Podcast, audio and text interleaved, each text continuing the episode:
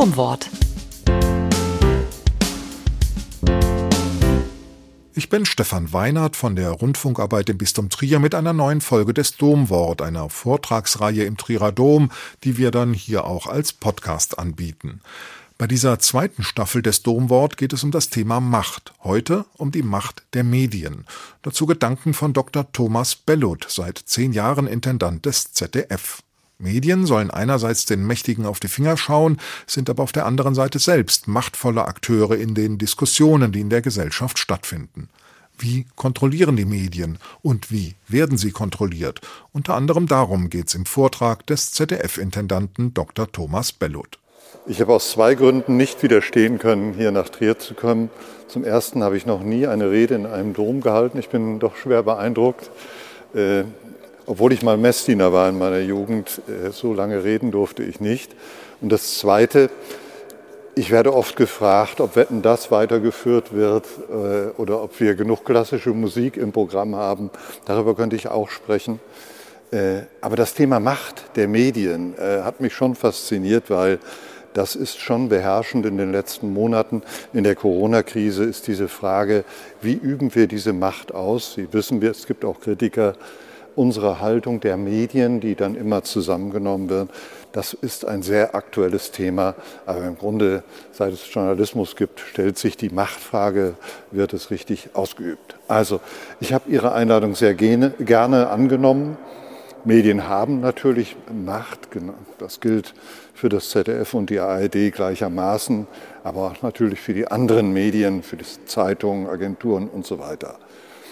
Zwei Drittel der Deutschen sagen ja, dass sie sich bei den öffentlich-rechtlichen Medien informieren. Und in den Corona-Zeiten ist diese Zahl sogar auf 80 Prozent gestiegen. Das ist natürlich Macht und Einfluss, die nicht nur wir, aber die wir da haben. Ganz frische Zahlen dazu. In einer umfangreichen Befragung von ID und ZDF zur Bundestagswahl antworten auf die Frage, was waren Ihre Informationsquellen im Wahlkampf? Da sagen die Menschen Fernsehen 68 Prozent, Internet 48 Prozent, Zeitungen 36, Radio 31, soziale Netzwerke in der ganzen Breite 24 und Zeitschriften 14 Prozent. Das Fernsehen ist also weiterhin Leitmedium. Wir müssen auch einbeziehen, dass viele Fernsehsendungen in der Kategorie Internet stecken. Viele Informationssendungen, Nachrichten, übrigens auch Satiresendungen. Am Freitagabend läuft ja dann, ich glaube, ab nächster Woche wieder die Heute-Show. Das ist mal das beste Beispiel. Die erreichen in der Erstausstrahlung durch Wiederholungen im klassischen Fernsehen ungefähr sechs Millionen, diese Sendung. Im Internet nochmal, bei denen, die mindestens die Hälfte dieser Sendung dort sehen, deutlich über einer Million. Also dann sieht man auch ungefähr die Relation, die Tendenz ist da steigend. 20 bis 30 Prozent, und das ist der Umkehrschluss, erreichen ZDF und auch die Kollegen von der ARD eben nicht. In diese Gruppe, zu denen zum Beispiel AfD-Wähler stecken, auch ganz Linkswähler, aber auch unterschiedlichste Gruppierungen. Im Moment reden wir viel über Querdenker, Impfverweigerer, Reichsbürger, aber es gehören auch durchaus friedliche, skeptische Zweifler dazu. Menschen, die sich ganz einfach der öffentlichen Kommunikation entziehen, in all diesen Gruppen ist der Einfluss des ZDF und der ARD und anderer Medien begrenzt bis gar nicht vorhanden. Hieran müssen wir natürlich kontinuierlich arbeiten, auch wenn das schwierig ist bei einzelnen Gruppen. Diese Haltung wird auch immer wieder in der Wahlbeteiligung gemessen. Also die Gruppe, die wir nicht erreichen, gehen oft auch nicht zur Wahl in der Mehrheit. Bei der letzten Bundestagswahl wirklich ein spannendes Ereignis. Der offener Ausgang dieser Wahl hatten 76,6 Prozent gewählt, 23,4 haben es eben nicht getan. Und in absoluten Zahlen sind das 14 Millionen Menschen in Deutschland, die gesagt haben, ich gehe nicht zu dieser Wahl. Auch das ist natürlich eine legitime Haltung, aber es ist doch bemerkenswert. In dieser Gruppe sind auch viele Nichtwähler davon überzeugt, dass der Intendant des ZDF entweder aus dem Kanzleramt, von den Ministerpräsidenten oder von den Systemparteien, so nennen die Verweigerer dieses äh, Regierungssystem in Deutschland, dass wir direkte Anweisungen bekommen, was und wie im Heute-Journal oder in der Heute berichtet werden soll. Zumindest in der Kirche soll man ja die reine Wahrheit sagen, Herr Bischof. Es ist in meinen 40 Jahren kein einziges Mal passiert, dass ich eine Berichterstattung an den Wünschen von Dritten ausrichten musste. Rechtlich ist das in Deutschland auch nicht erlaubt. Nur in nationalen Notfällen haben beim ZDF der Bundeskanzler und der Bundespräsident oder die Kanzlerin das Recht, Zeit für Ansprachen einzufordern. Das ist im Gesetz so vorgesehen. Bundeskanzlerin Merkel und Bundespräsident Steinmeier haben in der Corona-Krise jeweils einmal dieses Recht sozusagen gezogen, davon Gebrauch gemacht. Es gab in der Vergangenheit auch dramatische Anlässe. Ich erinnere mich noch, da war ich Leiter der Innenpolitik im ZDF. Am 24. März 1999 startete die erste Angriffswelle der NATO mit Beteiligung der Bundeswehr gegen Ziele in Serbien, damit sich serbische Truppen aus dem Kosovo zurückziehen. Am Vorabend hielt in ARD und ZDF Bundeskanzler Schröder äh, eine Rede, um das zu begründen. Also das sind die Ausnahmen, die im Gesetz so vorgesehen sind und die dürfen niemals die Regel werden. Wir, die öffentlich-rechtlichen Sender, aber auch die Presse, die Nachrichtenagenturen, die digitalen Angebote in Deutschland definieren uns durchgehend mit ganz geringen Ausnahmen als unabhängig und staatsfern. War in der Vergangenheit ja mal anders. Eben nicht so, wie es Wladimir Ilyich Lenin, ich genieße es, das hier mal zu zitieren in einer Kirche, wie es Lenin für die kommunistische Welt Anfang des letzten Jahrhunderts definiert hat. Für ihn waren Medien einfach nur der Transformationsriemen für die Regierung. Also was die Regierung will, soll das Volk erreichen und sie sollen so handeln und das sollen Medien vermitteln, wie es die Regierung will. Das war das Vorbild übrigens auch für den Reichspropagandaminister Goebbels im Dritten Reich. Die Folgen dieser gelenkten Berichterstattung der Unfreiheit sind ja allein an dem Beispiel sehr gut zu erläutern. Ich glaube also sehr fest an den Wert einer freien, unabhängigen Presse, um gerade Verbrechen gegen die Menschheit, die eigenen Bürger, auch um Korruption aufzudecken, Verstöße gegen die Rechtsstaatlichkeit zu verhindern. Weltweit sind es leider immer weniger Länder, wo die Pressefreiheit noch gilt. Früher sprach man von Südamerika, von Afrika, wo die gefährdet war. Nein, wir sind auch in Europa davon betroffen. Russland, das Beispiel kennen Sie, die Türkei, Polen, Ungarn. Von Freiheit journalistischer äh, Arbeit, wie wir sie hier genießen, kann man da nicht mehr sprechen. Natürlich leben Intendanten, Moderatorinnen, Reporterinnen und Reporter nicht im politikfernen Raum. Politikerinnen und Politiker haben natürlich Macht, die üben sie auch aus, sie haben dadurch Einfluss. Sie definieren zum Beispiel die wirtschaftlichen Rahmenbedingungen auch für die öffentlich-rechtlichen Rundfunk. Es gibt in einer freien Gesellschaft keine machtfreien Räume, aber das geschieht nach Regeln, die durch Gesetze definiert werden. Wenn man ein demokratisches System aushebeln will, dann geschieht das in der Regel auch in Europa auf zwei Wegen. Als erstes wird die Pressefreiheit eingeschränkt und als zweites werden die höchsten Gerichte in den Ländern entmachtet. Ich habe gehört, dass hier auch eine Bundesverfassungsrichterin gesprochen hat. Ohne das Bundesverfassungsgericht in Deutschland wäre die Pressefreiheit natürlich nicht komplett gefährdet. Aber die Einhaltung der Regeln wäre gefährdet. Wo Macht ist, drängen andere hin, um dort auch Einfluss auszuüben. Die höchsten Gerichte sind also von sehr, sehr großer Bedeutung. Zurück zur Macht der Medien. Durch die Freiheit, die wir genießen, haben wir Macht. Macht verlangt eine ethische Verantwortungskultur. Üben wir unsere Arbeit korrekt und fair aus? Erreichen wir alle Gruppen der Gesellschaft gleichermaßen? Sind wir auch offen für alle Meinungen? Nehmen wir mal jetzt als Basis das, was das Grundgesetz möglich macht und erlaubt. Lassen wir uns immer die Zeit für das Innehalten, das Reflektieren, die Suche nach der Wahrheit? Sie merken schon an der Fragestellung, hier kann ich nicht durchgehen mit einem dröhnend lauten Ja antworten. Ich kann eher sagen, ja, wir versuchen es so zu sein, aber wir machen noch Fehler. Wir müssen einfach in vielen Bereichen auch noch besser werden, noch besser zuhören. Das Bundesverfassungsgericht hat ja gerade in seinem letzten für ARD und ZDF sehr positiven Urteil auch kritische Anmerkungen gemacht, die ich sehr ernst nehme. Die Trennung von Nachricht und Meinung müsse deutlicher werden. Nur mit geprüften Fakten, sagt das Gericht, könne man den Fake News, die ja im Netz zahlreiche Anhänger finden, entgegentreten. Satire darf überspitzen, Kommentare müssen werten und einseitig sein, sonst sind sie irgendwie langweilig. Aber Nachrichten, Reportagen, Dokumentationen, die müssen richtig sein, sie müssen stimmen.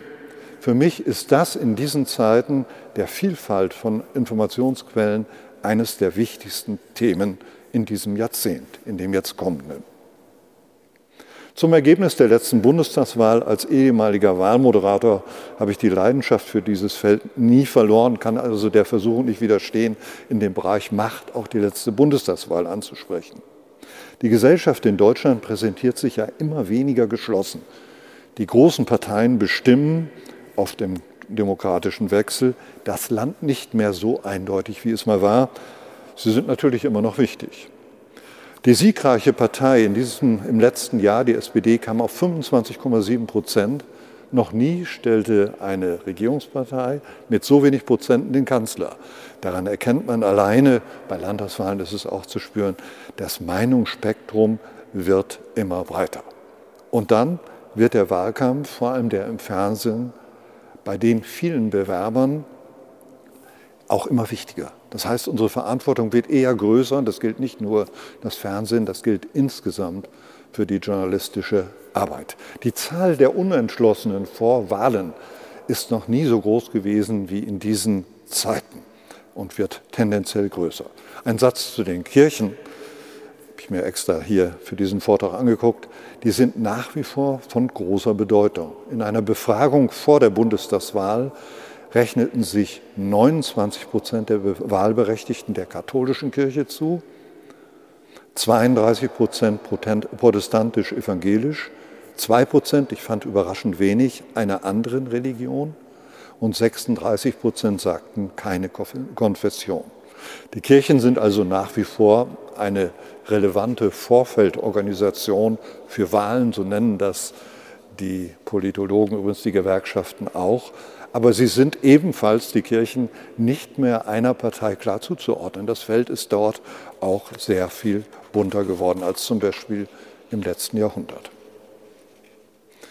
Der Fernsehrat des ZDF war der Meinung nach der Wahlberichterstattung, die wir gemacht haben, im Großen und Ganzen sei die Berichterstattung vor der Wahl in Ordnung gewesen. Das war nicht immer so bei früheren Wahlen. Das Triell hatte den größten Diskussionsbedarf ausgelöst, der Dreikampf der Kandidaten. Er war bei ARD und ZDF von den Zahlen der Zuschauerinnen und Zuschauer das erfolgreichste Triell. Aber es gab auch Diskussionen darüber, ich nenne es mal als Beispiel, dass nicht alles gut gefunden wird von unseren Gremien, was wir machen. Die Moderatoren vom ZDF, die Moderatorin und von der ARD hatten ein wenig vergessen, dass nicht sie die Stars sind, sondern dass die drei Kandidatinnen und zwei Kandidaten die wichtigsten sind in einer solchen Sendung. Es war nicht dramatisch, aber äh, ich will das als Beispiel erwähnen. Das waren im Grunde schon die wesentlichen Punkte, neben kleineren Sachen, die in der Diskussion standen, in diesem Gremien. Ich glaube, dass im Großen und Ganzen alle Parteien eine faire Chance bekommen haben, sich zu präsentieren. Das ist der Ursinn einer medialen Berichterstattung vor der Wahl. Ich würde auch sagen, dass die AfD diese Chance äh, bekommen hat. Sie hat sich bei mir nicht beschwert.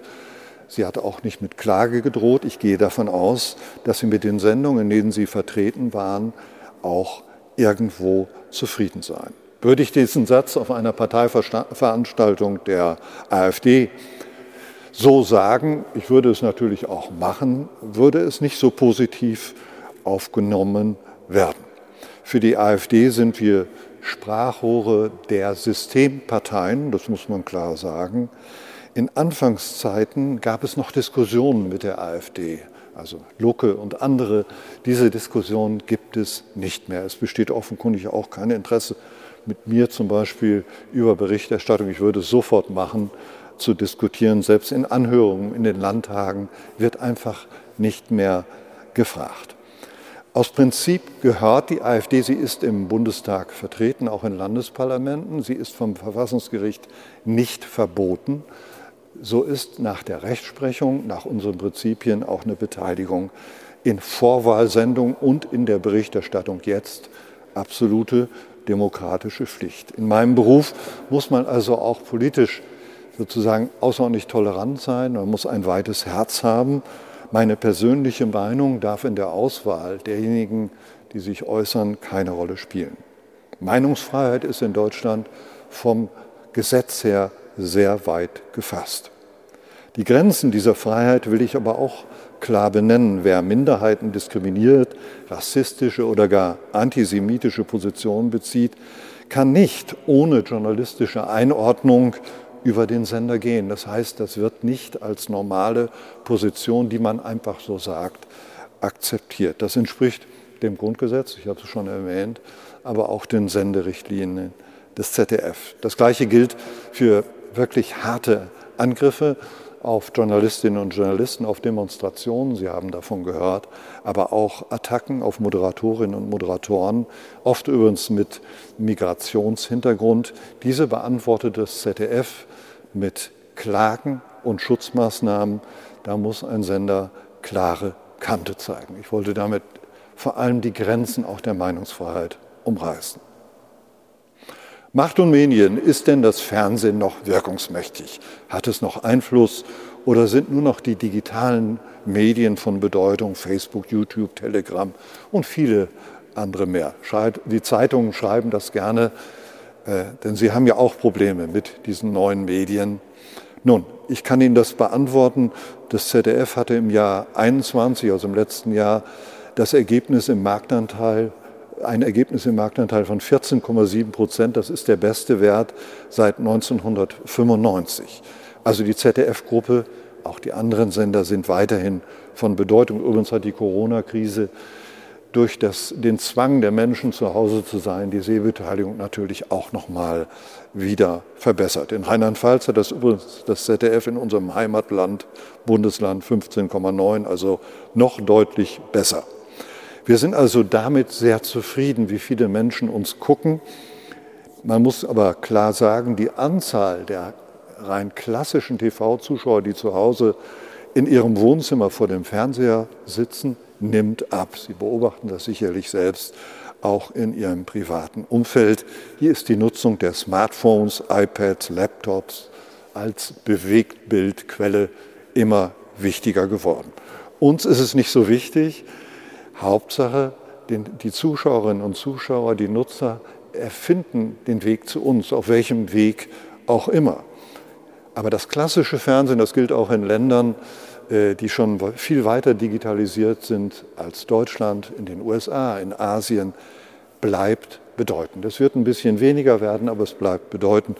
Ich sage Ihnen ein Beispiel, die Heute-Nachrichten im Winter, da gibt es ja immer ein bisschen mehr Zuschauer, haben immer über 4 Millionen Zuschauer im Schnitt. Das Heute-Journal etwa 4,5 Millionen. Das sind natürlich Zahlen, die sonst sehr schwer zu erreichen sind. Also Veränderung ja, aber es gibt keine komplette Umkehr im Nutzerverhalten. Ich komme wieder zurück zum Thema Machtausübung. Kann denn das ZDF seine Zuschauerinnen und Zuschauer in eine von mir zum Beispiel oder von der Nachrichtenchefin, vom Chefredakteur gewünschte Richtung manipulieren? Etwa im Stil des Staatssenders Russia Today, ich weiß nicht, ob Sie davon gehört haben, ein Sender, der von Wladimir Putin äh, sozusagen instruiert wird, der sich bei bestimmten Parteienanhänger, vor allem bei der FDP, großer Beliebtheit erfreut. Geht das in Deutschland? Könnten wir das mit ARD und ZDF und Zeitungen auch so machen? Es wird nicht funktionieren. Die Arbeit des ZDF wird sehr genau kontrolliert.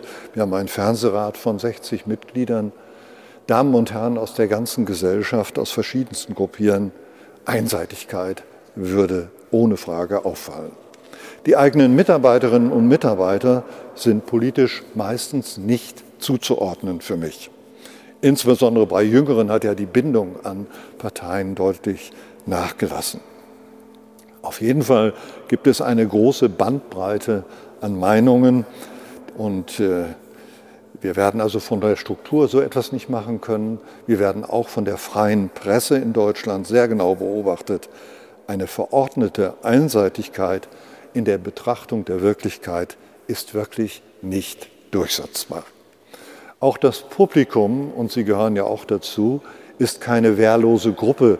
Die meisten achten sehr auf das präsentierte Bild der Wirklichkeit, erkennbar je nach Ereignislage auch an den Beschwerden, die mich erreichen. Ein Intendant ist auch der oberste Beschwerdebeantworter in einer öffentlich-rechtlichen Anstalt. Die Themen wechseln ein wenig im Augenblick sind alle Fragen rund um Corona, Impfung, Impfpflicht, auch immer wieder Anlass zu Beschwerden an unserer Berichterstattung. Das nehmen wir sehr ernst. Wir beschäftigen uns damit. Übrigens erreicht das auch immer wieder die Gremien. Die Themen wechseln. Corona habe ich erwähnt, Umwelt, zum Beispiel Windkraft, ja oder nein, klassische Streitthemen, Migrationspolitik äh, seit der Migrationskrise 2015, 16 äh, ist das ein immer noch latent vorhandenes Thema. Das Publikum möchte in der Welt, in, in, den Nachrichten eine Welt vorfinden, die in etwa mit ihrer auch vereinbar ist. Und das beobachten Sie genau. Wissenschaftler, Wissenschaftler beschreiben sehr genau, wie Nachrichten aufgenommen werden. Zuschauer erinnern sich viel besser an Meldungen, die ihrem eigenen Weltbild entsprechen. Alles, was dem nicht entspricht, wird sehr oft dem Vergessen übergeben. Der Fachausdruck übrigens für diesen Verdrängungsprozess kognitive Dissonanz. Man weicht dem einfach aus. Das Fernsehpublikum, generell das Publikum, darf also niemals unterschätzt werden. Es denkt mit, ob das jetzt meinen Redaktionen gefällt oder nicht. Kürzlich begegneten mir das Thema auch bei einer Tagung der Europäischen Rundfunkkommission. Es ging um das Thema Freiheit der Arbeit der öffentlich-rechtlichen Anstalten. Ich hatte ja bereits erwähnt, dass die Rundfunkfreiheit nicht einmal in Ländern der Europäischen Union gesichert ist. In einer vergleichenden Untersuchung wurde überdeutlich, dass in allen Ländern, in denen das öffentlich-rechtliche Fernsehen gelenkt und gegängelt wurde, sich das Publikum dramatisch abgewandt hat von diesen Sendern. Kurzum, das Publikum bemerkt es, wenn es manipuliert werden soll. Beispiele sind Polen und Ungarn, Serbien, Slowenien und andere Staaten Osteuropas. Einseitigkeit und Manipulation werden vom Publikum nicht akzeptiert. Es wird sehr schnell nach Alternativen gesucht und die gibt es in einer modernen, offenen Gesellschaft auch durch das Internet reichlich. Gibt es also gar keine Manipulationsgefahr in freien Rundfunksystemen wie in Deutschland? Doch, es gibt schon Risiken. Alle Journalistinnen und Journalisten bewegen sich besonders gerne in Bereichen, die sie für allgemein anerkannt und akzeptiert halten. Abweichende Meinungen, Meinungen, äh, abweichende Minderheitenmeinungen haben es grundsätzlich etwas schwerer, weil jeder und jeder, der sie vertritt, zum Beispiel in Redaktionskonferenzen, eine ganz besondere Argumentationswucht entwickeln muss, um seine Botschaft in die Nachrichten bringen zu können. Es gibt verschiedenste Beispiele, Ihnen fallen sicherlich auch Dinge ein, wo eigentlich Meinungen schon feststellen. Ich nehme mal ein ganz harmloses, der Dieselmotor. Nach dem Skandal um diese Technik von der Autoindustrie selbst verschuldet, war der Ruf ruiniert. Mittlerweile gibt es einen technischen Fortschritt. Die Entgiftung wurde vorangetrieben, die Antriebsquelle ist sparsam und vielleicht auch äh, umweltfreundlicher als Benzinmotoren. Diese Botschaft verbreiten nur noch einige wenige Fachjournalisten. Das Urteil ist auch medial mehrheitlich gesprochen. Beispiel Kernenergie. In Deutschland ist eine ganz klare Haltung, auch unter Journalistinnen und Journalisten, das ist kein Mittel der Zukunft. Dafür gibt es ja auch sehr viele gute Argumente. Nun wird auf europäischer Ebene ja diskutiert, ob die Kernenergie trotzdem in der augenblicklichen Lage, wo es um CO2-Ausstoß geht, um Begrenzung, eine Alternative ist. Das ist eine politische Frage.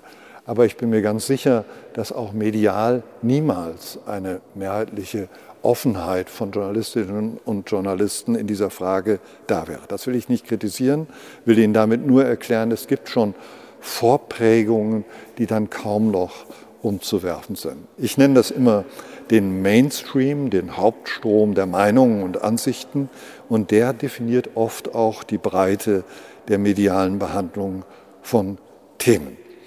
Dem muss ich, müssen meine leitenden Mitarbeiterinnen und Mitarbeiter immer wieder entgegenwirken, nachfragen und prüfen bei allen Themen. Selbst wenn sie scheinbar schon geklärt sind, kann nur das Motto für Journalismus sein. Eine weitere Eigenart der Medien in freien Gesellschaften verstärkt das Problem. Medien setzen aus eigenem Antrieb und in großen Konsens Themen. Ein sehr komplexer Prozess, der nicht gelenkt wird, aber er funktioniert irgendwie. Sie definieren damit die Bandbreite der öffentlichen Diskussion. Da spielen natürlich auch gesellschaftliche Gruppen mit, Kirchen zum Beispiel, Wissenschaft. Aber es gibt einen Prozess, wo gesetzt wird, über was berichtet wird.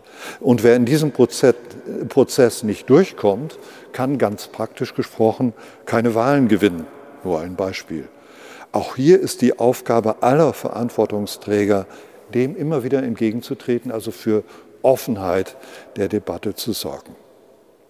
Die Macht der Medien verlangt also eine ständige Fähigkeit der Selbstkritik, bei öffentlich-rechtlichen Anstalten besonders. Sie gehören schließlich allen Bürgerinnen und Bürgern. Viele sehen ja die Medien gar als vierte Gewalt im Staat nach Regierung, Parlament und Justiz. Mir kam das schon immer als ziemlich anmaßend vor. Für mich müssen Medien einen fairen öffentlichen Diskurs, eine lebendige Demokratie als Plattform organisieren. Ist nicht einfacher geworden, gebe ich zu, in den letzten Jahren, aber das war der Prozess eigentlich nie. Wenig ist schlechter geworden, das betone ich immer wieder, auch in der Medienentwicklung in unserer Gesellschaft und generell. Nur eines will ich klar ansprechen. Die Bereitschaft, die Freiheit der Andersdenkenden zu verteidigen, die Toleranz, einfach mal von eigenen Positionen abweichende Meinungen zu ertragen, diese Toleranz ist, hat erheblich abgenommen. Und das halte ich für wirklich gefährlich. Ich würde es also ertragen, wenn Sie mit Teilen meines Vortrags nicht einverstanden wären. Ich hoffe natürlich, dass ich Sie wenigstens mehrheitlich überzeugen konnte.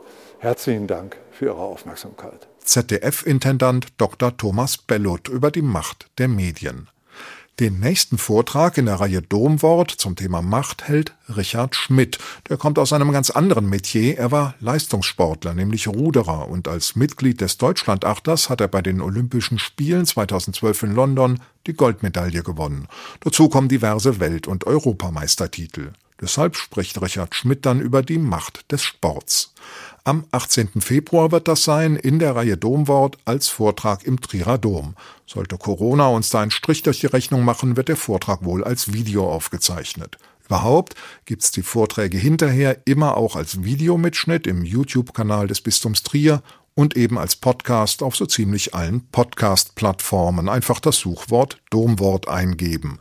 Alle Infos darüber und übers Domwort überhaupt gibt's auch im Netz unter domwort.de. Bis zum nächsten Mal, alles Gute.